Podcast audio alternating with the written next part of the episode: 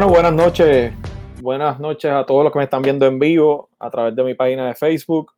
Saludos a los que nos están viendo luego eh, por aquí mismo por la página en otro momento y saludos también a los que nos escuchan a través de cualquiera de las plataformas de podcast.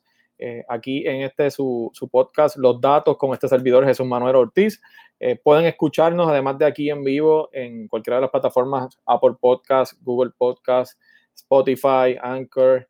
Eh, y les pido de una vez que, que, que lo compartan, que, que, se unan para que reciban notificaciones y podamos continuar en esta herramienta que, hemos desarrollado y que, y que yo sé que es del agrado de, ustedes y les agradezco todos los, comentarios, todas las sugerencias que me envían, eh, porque es bien importante para mí. Así que eh, por eso quiero agradecerles e invitarlos a que continúen, no solamente escuchándome por aquí, enviándome sus comentarios, en vivo o luego cuando lo, cuando lo ven, pero que también lo compartan para que más gente pueda, pueda escucharlo y, poco a poco ir construyendo una herramienta de, comunicación de temas que ustedes saben que son los temas que a mí me gusta siempre tocar, que son temas relacionados con gobierno, con la situación actual aquí en Puerto Rico. Eh, y gracias a la gente que nos escucha también fuera de Puerto Rico, que sé que hay una cantidad de, de amigos y amigas que nos escuchan por allá.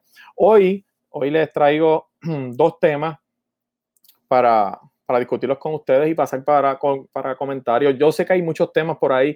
Eh, venimos de unos días en que han pasado varias cosas, especialmente en el ambiente político, y, siempre nos gusta comentar sobre eso. Así que en los comentarios los puedo leer si ustedes eh, están de acuerdo. Pero voy, voy, a, voy al grano para poder leer algunos de sus comentarios con los dos temas que, les traigo hoy. Ustedes saben que la, con la promoción de, del podcast hace unas horas, pues les dije que iba a discutir dos temas relacionados con señalamientos de irregularidades o señalamientos de corrupción. No quiero llegar hasta allá porque en ninguno de los dos casos ha habido eh, ningún procesamiento hasta ahora de ninguna persona, ni se ha encontrado culpable a ninguna persona y, uno tiene que ser responsable. Aquí no, no esta cosa de, ¿verdad? de estar eh, achacando el actos de corrupción a todo el mundo, pues uno tiene que tener cuidado, tiene que ser responsable. Ahora bien, sí hay unos, en ambos, hay asuntos que yo creo que tenemos que mirar para ver si en efecto aquí se incurrió o no en alguna irregularidad o en algún acto de corrupción. El primer tema es relacionado con, con, la investigación que ha estado haciendo la Cámara de Representantes sobre el tema de las compras de las ventas, de la compra de las pruebas COVID, que ustedes saben que estuve bien activo en la comisión y que todavía esa investigación está viva. Eh, y hoy se dio a conocer el segundo informe, eh, y es un informe parcial, ¿Por qué? Porque no se ha presentado un informe final. De hecho, la comisión eh, anunció que no va a presentar un informe final para poder dejar abierta esa investigación y poder entrar en cualquier, a discutir cualquier otro asunto que surja más adelante, porque la situación del COVID-19 no ha sucedido, no, ha pasado todavía, o sea, todavía continuamos con la emergencia, así que podrían surgir situaciones adicionales. Así que de lo que pude ver del informe, que, lo pude ver en la tarde y lo revisé, este parecería ser el último informe relacionado con la investigación de las pruebas, aunque se deja abierto la posibilidad de uno adicional. ¿Qué dice el informe? Ustedes saben que se había referido en el primer informe a un grupo de eh, funcionarios que, que, habían pasado por allí, todos funcionarios de gobierno. En este segundo informe se hacen un referido a 11 agencias de ley y orden en total.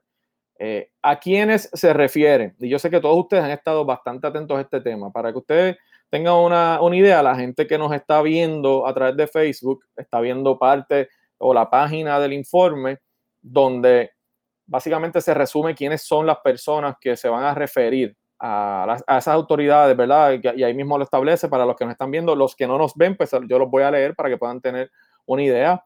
Eh, esta investigación se refiere al panel del FEI, Fiscal Especial Independiente, se refiere a la Oficina de Ética Gubernamental, se refiere a la Oficina del Contralor de Puerto Rico, al FBI, al Tribunal Supremo, porque hay abogados señalados y ustedes saben que eh, los abogados eh, tenemos, somos fiscalizados o tenemos que reportarnos, ¿no? Y somos incluso disciplinados por el Tribunal Supremo. Así que por eso hay referidos al Tribunal Supremo.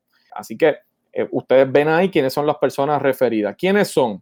Y voy a, a leerlos para que la gente que no, no, está viéndolo en vivo pueda, y los que no están escuchando el podcast en audio puedan conocer. Se refiere a la directora de OGP, la señora Iris Santos, a Alfonso Rossi, que es el secretario auxiliar de contabilidad del Departamento de Hacienda, al miembro del Task Force y director del Task Force médico, el doctor Segundo Rodríguez Quiliquini, al secretario de la gobernación Antonio Pavón, a la subsecretaria de la gobernación Lilian Sánchez y la exfuncionaria del Departamento de Salud Mabel Cabeza, a la señora Guarina Delgado, ex ayudante del comisionado de manejo de emergencias eh, José Burgos, a Otmar Chávez, ex administrador de servicios generales o lo que se conoce aquí como ASG, a Juan Maldonado, que ustedes saben que es la persona que trabaja principalmente todos los relacionados a esta transacción, el abogado que, que trabajó la transacción de Apex, además al presidente de Apex, el señor eh, Roberto Rodríguez o Robert Rodríguez, y a Ricardo Vázquez, que es el presidente de, otras, de otra de las compañías que también hubo señalamientos, que esta semana hubo una vista pública, la semana pasada, el señor Ricardo Vázquez. Todas esas personas son referidas a todas esas entidades que les acabo de leer. ¿Cuál es mi parecer sobre esto? Y me gustaría leer sus comentarios sobre qué ustedes piensan de esa investigación, porque durante la pandemia estuvo el país completo, estuvo el país atento a esas vistas y estaban pendientes de lo que se estaba discutiendo ahí. Lo primero que tengo que decirle, obviamente ahora comienza un proceso contra estas personas de investigación donde eh, estas agencias van a decidir si procesan o no procesan a estas personas. Ese es el procedimiento, ¿no? Ahora el panel del FEI evalúa, decide si se debe procesar o no se debe procesar, si hay comisión de delitos. Es importante decir que el informe imputa comisión de delitos penales, también de infracción a la ley de ética gubernamental y a, ¿verdad? a faltas administrativas. Así que hay de las dos. Hay de, la, de las eh, violaciones penales, el Código Penal, ética gubernamental y violaciones administrativas, por lo menos de lo que se imputa en el informe. ¿Qué yo les puedo decir? Importante que sepamos que obviamente ninguna de estas personas ha sido juzgada. Ahora comienza el proceso para ellos. La Cámara hizo el trabajo que tenía que hacer, ¿verdad? De investigar y ahora se refiere. Vamos a ver, ¿qué les puedo decir? Primero, este caso retrata lo que a mi juicio es el instinto de esta administración. Dos situaciones similares. Huracán María, sistema eléctrico en el piso, una necesidad enorme de restaurar el sistema. ¿Cuál fue la reacción del gobierno? Salir corriendo, darle un contrato a una compañía que se llama Whitefish, que tenía dos empleados, un contrato de 300 millones de dólares. El resultado final fue que hubo que cancelar el contrato, se retrasó la reparación, sabe Dios cuántas vidas perdimos por ese retraso o cuántas personas se afectó su salud mucho más de lo que estaban por, por, carecer, ¿verdad? Por, por padecer necesidades adicionales y al final tuvieron que volver a donde tenían que haber estado en el principio, que era contratar una empresa que tuviera el conocimiento necesario. Nos movemos dos años más adelante, pandemia del COVID-19. ¿Cuál es la reacción del gobierno? La misma. Salen corriendo, le dan el contrato a una empresa de construcción. Esa empresa de construcción hace unas promesas que parecen increíbles que alguien las haya creído. Al final hay que cancelar el contrato, no llegan las pruebas, Aquí estuvimos muchísimo tiempo sin pruebas, no sabemos nunca cuál fue el efecto, ¿verdad? De eso. Y al final, pues el dinero eh, se perdió el tiempo, se perdieron recursos de funcionarios que trabajaron esta transacción en la de Apex, porque en la de 313 se pagó el 100% de lo que se le iba a, dar a la compañía, las pruebas nunca llegaron, ahora están en el tribunal, la FDA dice que no sirven las pruebas y al final del camino se desembolsaron más de 3 millones en el caso de 313 y las pruebas nunca se pudieron utilizar. Lo mismo pasa con Castro Business, que son otros otra empresa que, hizo negocios con Puerto Rico, también hubo problemas con las pruebas. Así que aquí vemos el mismo patrón en las dos emergencias. Ese ha sido el estilo de este gobierno a la hora de responder en los momentos en que más el país los ha necesitado. Que aquí hay delitos, pues mira, yo creo que hay algunos de ellos que pudiesen haber cometido delitos. Yo no creo que todos, ¿verdad? Yo creo que hay muchos funcionarios públicos aquí que, que fue negligente. Obviamente a veces por negligencia se pueden cometer delitos, claro que sí, de hecho eh, eh, es una de las maneras que tú puedes cometer un delito, pero yo creo que al final del camino obviamente eso le corresponde a las agencias de, ley y orden, pero yo de lo que yo estoy seguro es que hay posibilidades de comisión de delitos aquí, sí la hay, y de que hay faltas administrativas e irregularidades en todo el proceso. Yo, eso yo estoy totalmente seguro. Aquí hubo irresponsabilidad de los que tenían a cargo eh, llevar a cabo este proceso. Aquí hubo irregularidades en todo el procedimiento de compras. Aquí se trajo una persona que no conocía de compras, se sacó ese proceso de la estructura que había ya en, salud para que hiciera las compras, mm, se hizo espaldas de la secretaria en aquel momento, se trajo una persona inexperta, como les dije, a hacer una transacción que su primera transacción fue una transacción de, de 38 millones de dólares. Aquí nadie investigó si esa compañía tenía la capacidad de traer un millón de pruebas en 10 días Nadie investigó si esa compañía tenía de verdad un contrato o una relación con la compañía de Australia que podía traer las pruebas. Nadie investigó si esas pruebas eran las adecuadas. Eh, aquí se hizo el proceso fast track. En 16 horas ya había un contrato firmado, ya se había desembolsado el 50% del dinero a esta compañía que aparentemente resulta después que parece que hubo hasta falsificación de documentos, falsificación de firmas eh, entre las, las partes privadas de verdad, las partes privadas me refiero ante la gente de Apex, no los que trabajan en el gobierno, documentos fraudulentos y aquí nadie verificó eso. Así que eh, yo no tengo la más mínima duda de que aquí hubo una irregularidad crasa y, una irresponsabilidad y no se protegió el interés público para nada en, en esas transacciones. En ninguna se protegió el interés público.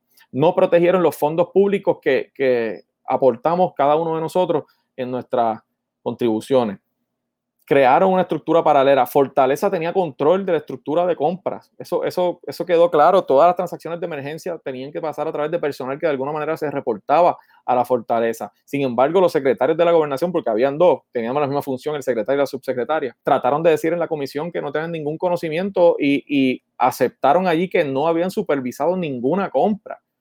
A pesar de que por ley y por disposición tenían que supervisar las compras, aquí pasó una de 38 millones y, que, se desembolsaron 19 de golpe y nadie en Fortaleza, según ellos, se dio cuenta ni, ni eh, ordenó una investigación ni se paró, se, detuvo a observar esta transacción. Eh, el Tax Force, que era para asesorar, aquí se convirtió en quien tomaba decisiones, en quien eh, refería a contratistas, que vuelvo, lo he dicho muchas veces, el recibir a un contratista si tú trabajas o estás ayudando en el Tax Force y se te acerca alguien a ofrecer una prueba yo vendo tal cosa, vendo tal artículo, eso va a suceder, gente. No seamos tampoco, eso va a pasar y no hay ningún problema con eso. Tú no tienes control de eso. Yo no tengo control como legislador que a mí alguien me envíe una carta, me envíe un mensaje diciéndome que quiere venderle pruebas al Departamento de Salud. Bueno, pues lo que hay que ver es qué pasa después de que yo recibo el mensaje. Lo pasa adelante, te desentiende o que las personas que lo tienen que manejar lo manejen. Puerto Rico podría funcionar así. Yo no, yo no veo un problema con eso. Donde yo veo un problema es que después la persona que recibió también le toque evaluar la compra, también sea el que dé la, orden de que se compre, y ahí ya empezamos a tener unos problemas que se demostraron en esa vista. Eh, así que aquí hubo muchas, muchas anomalías en todo este proceso. Juan Maldonado y, y el presidente de Apex, Rodríguez, celebraron y el país vio aquellos titulares donde ellos en intercambio de texto decían que el virus fue productivo porque habían logrado una transacción de 38 millones. Cuando aquí había gente, estábamos todos encerrados, a empezar. Aquí había gente que se enfermó del virus, aquí hay gente que perdió familiares, aquí hay más de 150 personas que han muerto, por lo menos las cifras que se han dado por, por, el COVID-19. Así que una, una expresión que denota el ejemplo de la gente que quiere lucrarse de la desgracia de los demás. Y finalmente, no podemos olvidar nunca aquella conferencia de prensa del 8 de abril, donde la gobernadora Wanda Vázquez citó a la prensa para defender la transacción de Apex, para asegurar que aquí todo se hizo bien, que aquí todos los funcionarios del gobierno habían verificado esta transacción y enumeró todos los pasos que alegadamente había seguido la transacción para que al final en las vistas públicas nosotros pudiésemos descubrir que estaba mintiendo, que lo que dijo la gobernadora no era cierto, que si lo dijo porque alguien le dijo a ella que esa era la verdad, le mintieron a ella y después ella mintió al hablarle al país. Que si ella entendía que era así, pues se equivocó y cuando le dijo al país lo que le dijo, le dijo una mentira, algo que no era cierto, que cuatro, cinco, seis personas allí desmintieron. Esa es la realidad de este proceso. Al final del camino, yo lo que espero es que se llegue hasta las últimas consecuencias, que los que actuaron de manera negligente irresponsables y en contra del mejor interés público tengan su día para responder y que no pase desapercibido la comisión de cualquier delito o las actuaciones indebidas, ilegales, que al final terminan, que es lo más que incluso a mí me molesta, en que las pruebas no estaban a tiempo aquí, en que se invirtieron 19 millones, un momento en que no, no, no estamos para regalar dinero, para que al final las pruebas nunca llegaran porque esa prueba no tenía la capacidad. Eso va a caer la responsabilidad sobre la gente que hizo esa transacción. Así que yo espero que eh, más adelante, cuando tengamos que discutir este tema, pues estemos evaluando que las agencias de investigación hicieron el trabajo que les corresponde. Yo no estoy diciendo que encuentren culpable a nadie todavía, hay que juzgarlo, tienen su día, tienen su, ¿verdad? su derecho de defenderse y, hay que garantizar eso, ¿verdad? Pero, pero es importante que se llegue hasta las últimas consecuencias. Así que ese primer tema quería resumirlo con ustedes porque pasó hoy y sé que el país estuvo pendiente. Además, hay otro asunto que está circulando por ahí durante el día que también tiene que ver con señalamientos de actuaciones, déjeme ponerlo de esta manera, actuaciones peligrosas o al menos sospechosas o al menos que han despertado curiosidad y que yo creo que la fortaleza tiene que aclarar. Eh, y vamos ahora a hablar de ese tema y luego vamos, por supuesto, a leer sus comentarios. Así que sobre el segundo dato caliente del día, vamos a los datos.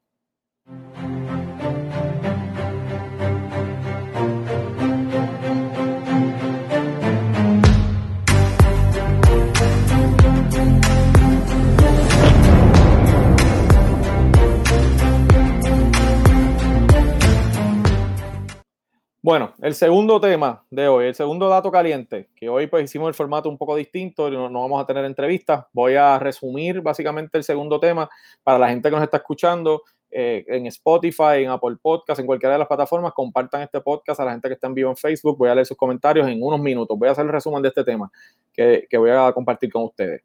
Bueno, el pasado 20 de mayo, eh, el compañero, ¿verdad? el amigo, el periodista Rubén Sánchez, en su programa en la emisora WKQ, eh, dio a conocer una información que aparentemente, pues, obviamente, él recibió en torno a una transacción que hizo el juez Jorge Díaz Reverón, que es el esposo de la gobernadora, relacionado con la compra de un vehículo BMW M4 GTS 2016. Eso es un, como decimos por ahí, un maquinón.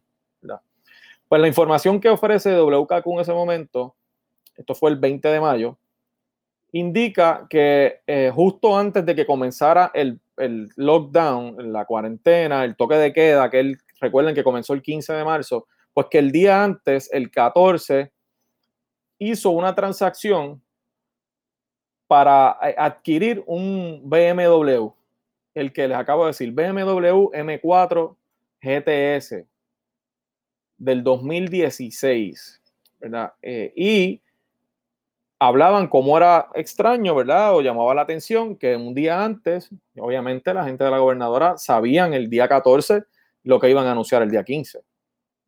Y, y, una cosa como esta, donde tú ibas a decretar un toque de queda, una cuarentena que no pasaba aquí, ¿verdad? Eh, eh, era, es ingenuo alguien que piense que, que la familia, incluso la gobernadora, no sabía que eso se iba a anunciar. Pues ese día 14, este, este, este, este juez, que es el esposo de la gobernadora, hizo una transacción donde adquirió aparentemente o fue a buscar un vehículo a un dealer aquí en, ahí en el viejo San Juan.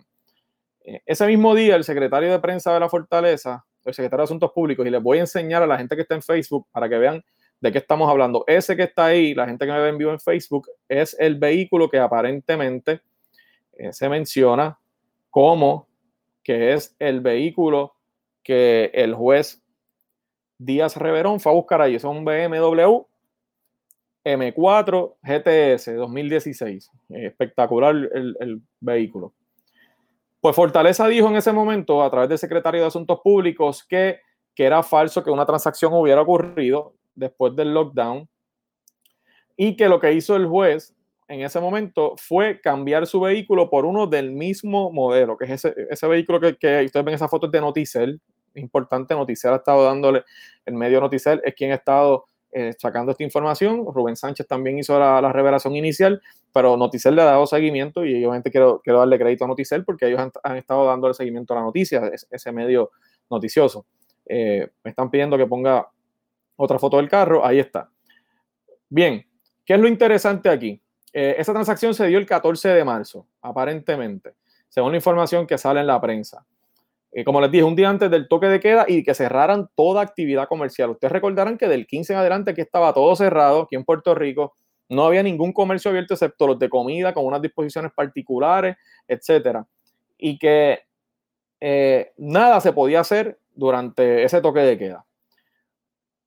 Dos días después, incluso esa transacción que se da el 14, como les digo, es un día antes del toque de queda, pero a la misma vez es dos días después de que la gobernadora decretara la primera orden ejecutiva decretando. O declarando una emergencia en la isla por el COVID-19. El 12 de marzo, para los que no recuerden, la gobernadora decreta el estado de emergencia y el toque de queda lo anuncia luego y empieza el 15. O sea que ya cuando la transacción se hizo el 14, ya había un estado de emergencia aquí.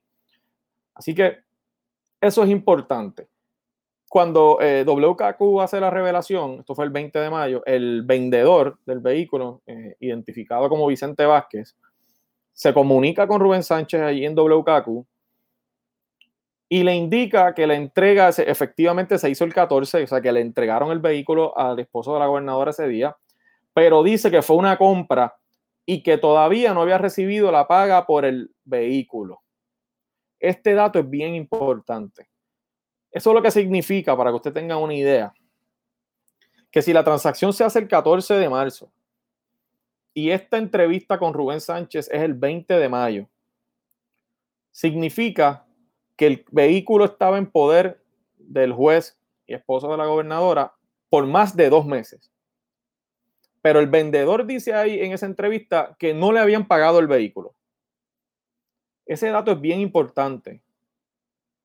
Obviamente alguien podrá decir que como el 15 cerró todo, no habían podido hacer una transacción eh, o, la excusa que quieran dar. Ahora bien, lo cierto es que había un vehículo eh, último modelo, ¿verdad? En ese, en ese momento era del 2016, no, no era un vehículo del 2020, pero un vehículo carísimo. De hecho, tengo, tengo aquí los datos, por como nos gusta a nosotros, del vehículo, para que ustedes tengan una idea, y lo voy a poner otra vez aquí, la gente que me está viendo en Facebook, para que vea del vehículo que estoy hablando.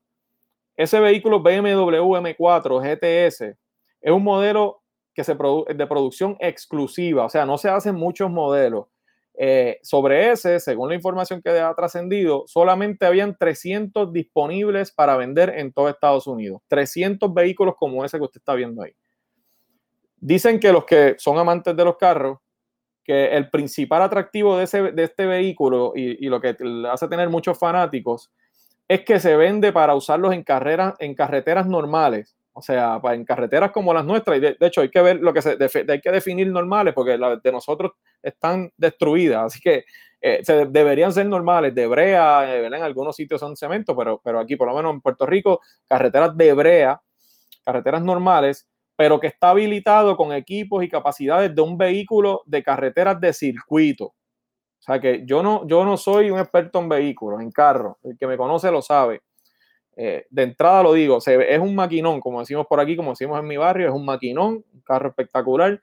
Eh, dice la información sobre el vehículo que tiene espacio para dos personas, o sea que es para dos pasajeros nada más, el, el chofer y un pasajero, que tiene un motor de seis cilindros, 493 caballos de fuerza, con una capacidad de aceleración de 0 millas a 60 millas en 3.6 segundos. Imagínense ustedes cómo corre ese carro.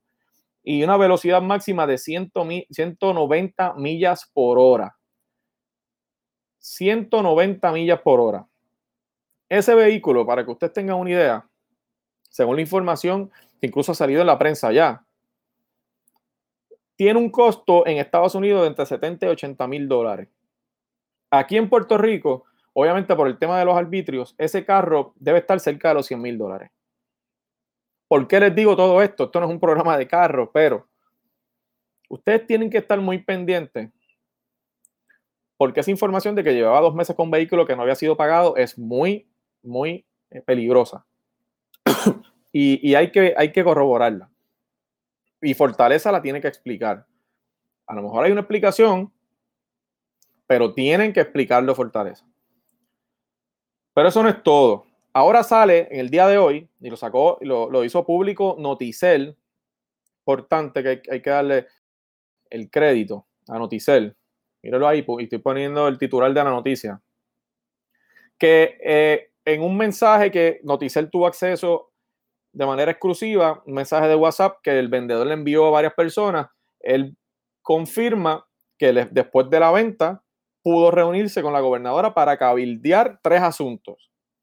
Dice que fue allí con otro grupo de personas relacionados con la industria de carros a cabildear la reapertura de los dealers y de los concesionarios de vehículos, hablar de un proyecto que, se, que está en la legislatura todavía dirigido a reducir los arbitrios de los vehículos al entrar a Puerto Rico y para tratar de encontrar o concertar alguna fecha de apertura o sea, él confirma que se reúne esa nota de Oscar Serrano y Pablo Vélez, los periodistas, hay que darle ese crédito también, y Noticel, que saca esa información hoy. O sea, aquí tenemos una persona que le, le da un vehículo al esposo de la gobernadora, que es juez, dos meses después dice que no se lo habían pagado, y ahora dice, sale a relucir que eh, había tenido una reunión para cabildear varios asuntos, ¿verdad? Lo cual se puede hacer, no hay ningún problema con reunirse, y eso yo no veo ningún problema volvemos, es un tema de, explicar, pero Fortaleza salió hoy y dio alguna información que la quiero poner también aquí. Es importante que la vean todas. Eh, la idea es que la gente pues tenga toda la información. Fortaleza contesta toda esta información que ha estado dando Noticel y la prensa diciendo o catalogando como un ataque la, información que ha salido, un ataque a la gobernadora, a su esposo, a la familia, eh, etcétera. Y, Básicamente, según el propio titular, pues no ofreció información adicional sobre la transacción ni sobre la reunión. ¿Por qué les digo esto? Hay que tener mucho cuidado con, el tema, uno tiene que ser delicado cuando habla de esto, porque no se puede acusar a la gente así como así. Ahora bien, ciertamente ambos, la gobernadora y su esposo, y que, es, que es juez, tienen códigos de ética y leyes que regulan su conducta, igual que como todo ciudadano tenemos leyes que regulan nuestra conducta, pero además ella tiene como funcionaria pública unas disposiciones de ley de, ley de ética que tiene que regirse. Como abogada está también regida, ¿verdad? Eh, cobijada por, los canales de ética que nos, tocan a todos y nos, evalúan a todos los abogados. Igual su esposo, que es juez, con los cánones de ética de la abogacía y con los cánones de ética de la judicatura el tema de recibir compensaciones, regalos, eh, algún tipo de, ¿verdad? de artículos para beneficio personal está bien regulado, tanto en la ley de ética como en, como en el caso de los jueces. Eh, hay cánones de, éticas, de ética específicos que hablan sobre la aceptación de regalos. Eh, y yo creo que hay que tener mucho cuidado y yo creo que Fortaleza tiene, más allá que despachar esto como que le están haciendo unos ataques, tienen que explicar y tienen que dar información. Y, yo conozco al secretario de Asuntos Públicos y me parece que, lo deben tomar en serio porque las implicaciones, de lo que ha salido eh, siembra dudas. Y es importante que los libros estén claros. Volvemos y como dije al principio, que hay alguna explicación sobre el por qué este vehículo no se había pagado dos meses después, como dice el vendedor, bueno, pues si la hay, tienen que darla. Y yo creo que eso es lo que, lo que corresponde en una situación como esta. Usted sale, saca la información, obviamente el juez no puede salir a dar declaraciones, la gobernadora probablemente va a tener que en algún momento contestar porque le van a preguntar, pero para eso hay un secretario de Asuntos Públicos, un secretario de prensa y usted da la información y contesta si es que estaba de alguna manera los bancos cerrados, etcétera pues que lo digan. Y, yo voy a leer sus comentarios, pero, pero tengo que decir, los funcionarios públicos tienen que tener mucho cuidado con este tema, temas como este, de que les ofrezcan regalos de esa manera, porque hay disposiciones que lo regulan. A mí como legislador también me regula como funcionario público el tema de regalos. Y aquí vemos cómo se están haciendo, se están atando los cabos con una transacción que no se ha explicado, con unas reuniones después, que volvemos, una mera reunión no es un problema, no, hay que ser tampoco más papista que el Papa, pero, pero hay, que, hay que explicar, no se puede despachar esto con, es un ataque y punto. Así que hay que estar pendiente, porque aquí vemos un, un caso donde ciertamente poder, podrán salir asuntos más adelante que pueden comprometer a alguien. Si aquí hay explicación, mi llamado es a que expliquen, a que den la información. Ella no solamente es la gobernadora, es candidata. Y a los candidatos, ustedes saben que a nosotros los informes de ética se pregunta de todo, los informes de ética están ahí, que la gente los pueda buscar, los informes de ingreso, eh, y, no, lo despachen de una manera liviana. Así que ahí tienen los detalles ustedes, tienen los datos para que ustedes mismos evalúen, y me parece que Fortaleza tiene aquí eh, que no despachar esto de manera liviana y dar las explicaciones necesarias. Voy a, leer sus comentarios para, para ver qué ustedes piensan sobre, sobre este asunto. Vamos a ver. Tengo por aquí a Susan López. Vamos a, vamos a quitar esto para poderlo verlo mejor. Debieran, ya que tanto hablan de transparencia. Bueno, pues ese es el tema, eh, Susan, y estás en lo correcto. eh, que si hablan de transparencia, pues tienen que ser transparentes, ¿verdad?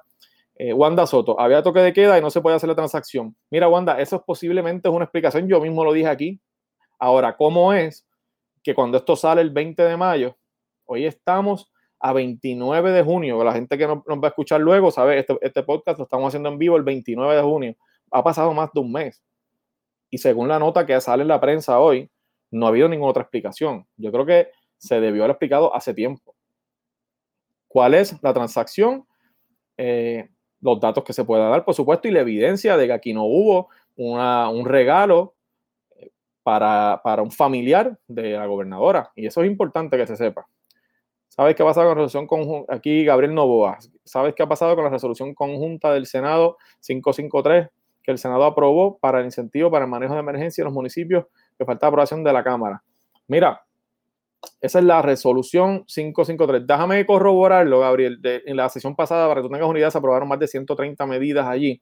No me parece que se aprobó esa. Yo la voy a revisar, yo siempre tengo nota y, te, y por inbox te puedo, te puedo dar la información. Vamos a ver quién más está por aquí. Eh, Jeremy Alvarado, Wanda Soto, Wanda Soto y Pepe y el concesionario no pudo cobrar por más de 60 días. Ah, ok.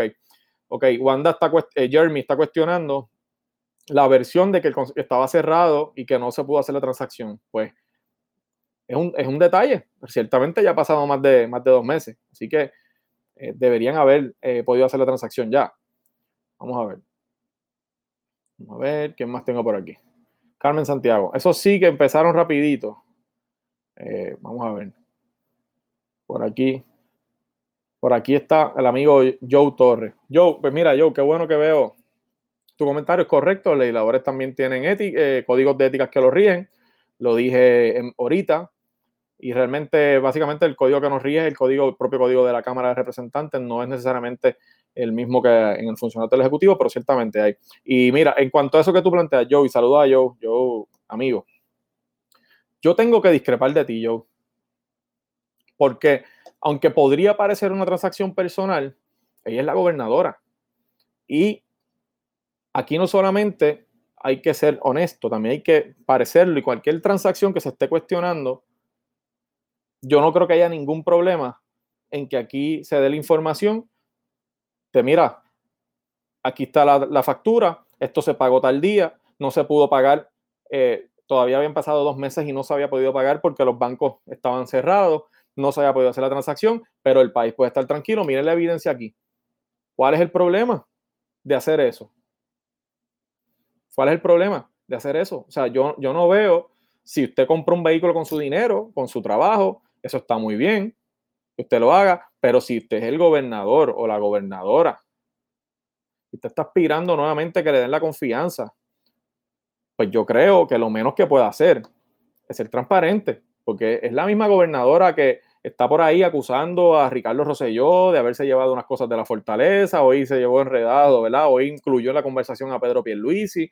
Pues, pues, miren, yo creo que deben dar la información, o sea, no es un asunto personal, no es un asunto personal, tenga mucho cuidado con, ese pensar, porque al final lo que va a pasar es que van a, a terminar con un problema enorme encima y dando la información como quiera, mucho más tarde, ya eh, con el daño hecho. Así que me parece que no se busquen ese tipo de cuestionamiento, saquen los, detalles, saquen la información y se acaba, se acaba el evento. De hecho, que yo aquí estoy siendo sumamente cuidadoso y, con, el hecho de que sé que a veces hay explicaciones. El problema es que llevan más de dos meses y no se ha dado ninguna explicación. Para ir cerrando, porque no, a mí no me gusta extenderme demasiado en, este, en estos live y en, esto, en este podcast. Aquí tenemos dos asuntos. Uno sobre el tema de las pruebas del Departamento de Salud que yo no tengo la menor duda que en ese caso hay actuaciones irregulares, hay irresponsabilidad y poco cuidado y hasta descuido en el manejo de fondos públicos que tienen que protegerse. Uno de los deberes nuestros es proteger fondos públicos y que, y que hay que encontrar responsables en ese tipo de transacción. Yo no tengo duda de eso. Que posiblemente hay comisión de delitos por parte de algunos, también me parece que puede haber comisión de delitos por parte de algunos. No creo que todos hayan cometido un delito en términos de materia penal.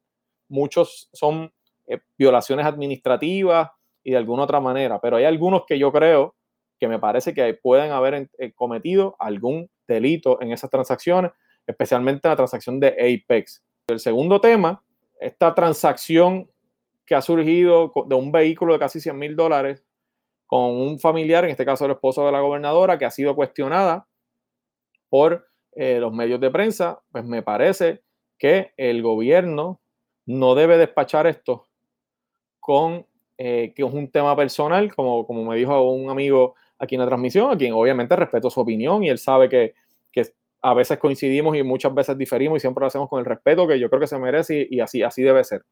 Tienen que dar explicaciones sobre eso, no es, no es liviano.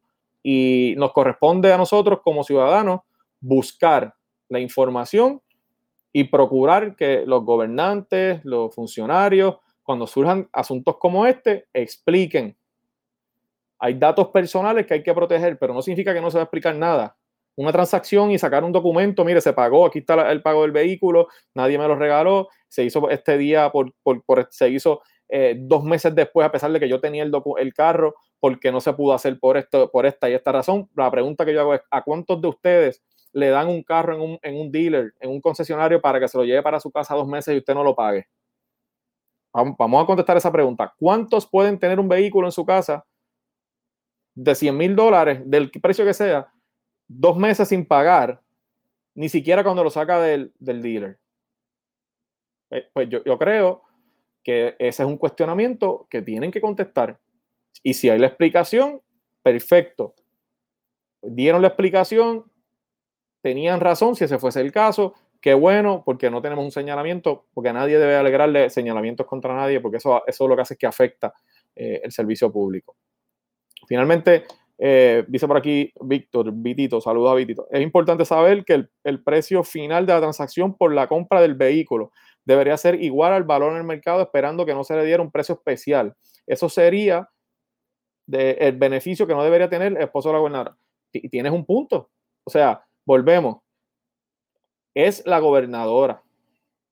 Y si es la gobernadora, tienen que explicar este tipo de detalles porque no pueden sacar ventajas de alguna manera eh, inapropiada por eso, además de que hay un tema con unos temas contributivos, unos temas de informe de ética, unos temas, ¿verdad?, bastante complejos sobre eh, este tipo de transacción. Así que nada, lo que quería discutir con ustedes estos dos casos que están bastante, han estado saliendo eh, hoy bastante a opinión pública. Eso es importante y, y yo creo que, que, debemos, debemos siempre estar pendientes a este tipo de asuntos porque lo que buscamos todo es la transparencia. Siendo justo, no acusando a nadie de nada que uno no tenga evidencia, no juzgando a nadie antes de que se le juzgue según el proceso, pero sí procurando que la verdad salga. Gracias a ustedes por estar aquí, como siempre, conmigo eh, en este podcast, darme la, ¿verdad? la información, el apoyo. Gracias por siempre estar ahí. Tengo que exhortarlos una vez más. Denle, denle eh, share a este video, los que están en Facebook a los que me están escuchando en todas las plataformas de podcast, eh, denle eh, follow al podcast en cualquiera de las plataformas, Spotify, Apple Podcast, Google Podcast, eh, Radio Public, Anchor. hay muchísimas otras plataformas que también estamos por ahí. Búsqueme como Jesús Manuel Ortiz, los datos con Jesús Manuel Ortiz y nos, va a encontrar. Y vamos a continuar llevando la información por aquí, por este, por este vehículo. Así que gracias a todos y todas por su atención, por compartir conmigo siempre como lo hacen. Para mí es un placer. Nos vemos en el próximo episodio de Los Datos, el podcast. Muchas gracias a todos y todas.